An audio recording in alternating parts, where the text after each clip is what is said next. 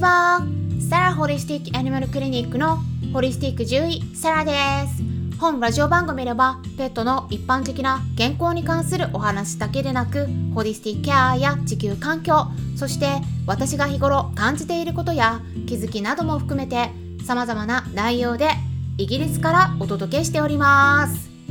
さて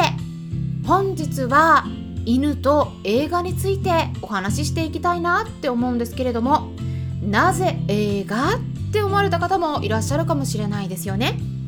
実はこれは私の方でラジオ配信させてもらっているヒマラヤの今月の企画なんですね。はい。はい。映画にまつわる話をしていくっていう企画に乗っかって今回のお話をしていきたいと思うんですが日本では全く想像できないことがイギリスでは起きているんですよ。なのでね 是非最後まで聞いていただけたらなと思います。はい。そしてね昨日はクラブハウスの方でワンちゃん猫ちゃんなどの熱中症対策についてお伝えしましたがかなり深いお話しました。はいトータル2時間になりましたね。熱中症になりやすい三大要因。はいご存知でしょうか？昨日参加してくださった方お答えできますか？はいこの三大要因について知ること予防していく上ではすっごく重要です。あとはね熱中症になりやすいタイプの子もいますね。その見極め方それから適切な気温とか室温そして湿度についてもどのくらいがいいのか具体的に数字でお伝えしましたのとあとは体の熱を取ってくれるような熱中症対策のグッズとかハーブや食材についてもお話ししました。公開収録っていう形で録音していきましたけれどももうかなりのボリュームになりましたので もうね分けないとお伝えしきれないですね。なので少しずつこの場でも皆さんにね編集してお伝えしていければと考えています。なので今後も聞いてみようかなと思っていただける方は是非この音声配信のチャンネルをフォローしていただくと更新された時にお知らせが届くようになりますのでボタンをポチッと押してみてください。はい今ちょっと音が入ってしまったかな。はい。さてねそれでは本日のお話に入っていきますね。今回は気軽に聞いてみてください。はい。でねタイトルにもあるように、えー、イギリスではねワンちゃんも入れる映画館があるんですよ。もちろん全部ではないんですけれどもdog friendly cinema といって指定された日にちにワンちゃんの飼い主さん用に開放されている映画館があるんです。まあだいたい土曜日とか日曜日にワンちゃんの飼い主さんがワンちゃんと一緒に入れるように設定されているみたいでそこにですねブランケットも用意されていてその上に座るような感じになるんですよね。あとワンちゃんの場合は聴覚が優れているから映画館のその出される音はちょっとね大きいですからねボリュームっていうのもね下げているそうです。で私自身ねそういったドッグフレンドリーな映画館には行ったことはないんですが、まあ、ロンドンの辺りにねたくさんあるみたいなんですね。ただしマナーの守れるワンちゃん限定ということになります、まあ、これは当然のことだとは思うんですけれども他の方に迷惑をかけるようなことがあった場合には退出を促されることもあるということなんです。あとは大人1人につきワンちゃん1頭までとかお水は与えられるんだけれども食事とかはダメだよとかね、まあ、そういったルールが映画館によって設けられてるっていうことですね。でそれからワンちゃんと楽しめる映画として、えー、取り上げられている映画っていうのもあるんですよ、うん、例えば The Secret Life of Pets といって日本語訳ではペットというタイトルになってますけれどもこれはアニメですね何気ない生活を送っていたワンちゃんマックスくんが迷子になってしまうところから他のペットとして暮らしている動物たちに助けられながら家に戻るまでの冒険を描くストーリーなんですけれども皆さん見たことありますか？結構なアクションなんですよ。ねこれ飛行機の中で私見たんですね。まあ、こういったアニメ系の映画って、えー、子供向けなイメージがあるかもしれないんですが結構ね見応えありますよ。こういったねアクション系のもの。子供向けだから飽きさせないような作りになってるんですね。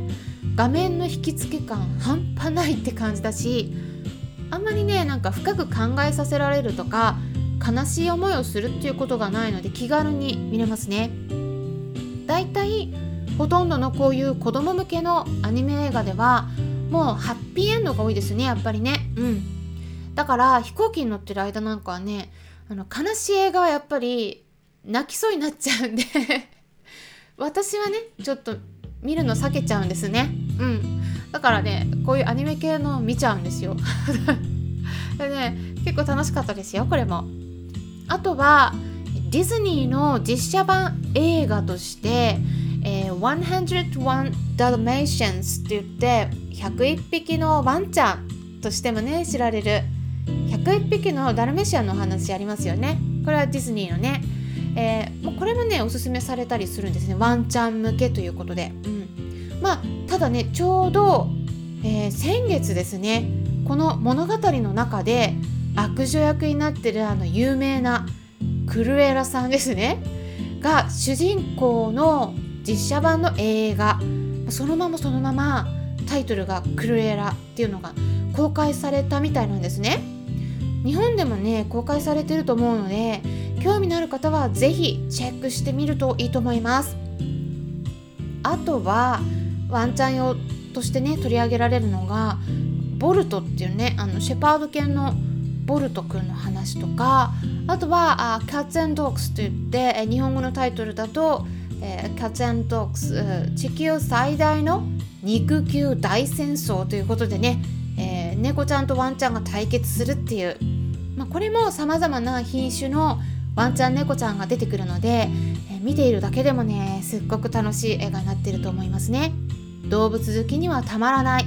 そしてねワンちゃんも一緒に楽しめるんだったらもう最高の一日になること間違いなしですね。お家で見るんだったら猫ちゃんも意外にねアクション系の映画とか楽しめると思いますよ。まあちなみにうちの猫たちは結構ね映画好きなんですよ。私が見始めるとソファーにね近くに来て隣に座り始めるんですね。座る場所はね大体決まってるんですけど私の隣の席はもうカンパネーラが取っちゃうんですね。だからね ジョバンニはあのソファーの肘掛けのところに座りますでテレビの方を見ながら時々音を聞きながらじーっと見ることもあって何かのシーンで鳥が鳴きながら飛んでたり動物が移動してるような様子が見られるようになると時々画面の近くに行って前足をかけて撮ろうとすることもあるんですね。うん、これはねカンパネラあんまやらないんですけどジョバンニやりますね。でなので そうするとちょっと一旦映画をね中断しなければならないこともあるんですけれどもワンちゃん猫ちゃん用のビデオとかもありますからお家でお留守番させるような時にも気分転換にいかがでしょうか。そしてね最後に映画にまつわる思い出をお話ししたいと思うんですけれども皆さんは映画館で泣いたことってありますか、まあ、家で映画を見る場合だったら自由に泣けるけれども映画館で泣くっていうのはちょっと躊躇しません？私は躊躇しちゃうんですね、まあ、暗くなってる間はいいんだけどその映画館を出た時にね、目が赤くなってたりしてたら他の人からね泣いたってこうバレますよね。あと鼻水も結構ジュルジュルしちゃうので。だから普通は我慢するんだけどこれだけは泣くの我慢できなかったっていう映画があります。それはですねはい。中堅八校です。チコ今思い出してもあれ泣けますね。もうかなり昔なんで懐かしいですけれどもこれも飛行機の中でも絶対見ちゃダメなやつです。私は避けますねこういうの。はもう泣いてもいいんですけどただねあの最初に日本で上映されたのは1987年。え私ね我慢できなかったですね。これは泣くのは。でその後2009年に「ハチ約束の犬」っていうタイトルでハリウッド映画として上映されてましたね。うん主人公としてはリチャード・ギアさんが熱演されてましたけれども、まあ、英語あのこの映画の影響もあってか、うん、アメリカであの結構ね秋田県って人気みたいなんですよ。日本で秋田県って言ったら茶色の毛がベースでちょっと白い模様がついてる姿を想像される方が多いかもしれないんですけれどもアメリカで秋田県って言ったらやっぱ黒が多いんですよね。黒と白がベースの毛色の方が結構一般的ですね。うん、アメリカンケナルクラブでは秋田県ねどういう風に紹介されてるかっていうと勇敢で物静か。そして気難しいところもあるんだけれども家族とか友達などの身近な人に対しては愛情深い。っていう感じで紹介されてます。まだ見たことない方は是非この中堅8個すっごくおすすめの映画です。犬の良さがすごく伝わる素敵な映画になってますね。でもねハンカチの用意が必要だと思います。ということで今回はヒマラヤの企画で、えー、お話ししていきました、えー、最後まで聞いてくださりありがとうございます。それではまたお会いしましょう。ホリスティック獣医サラでした。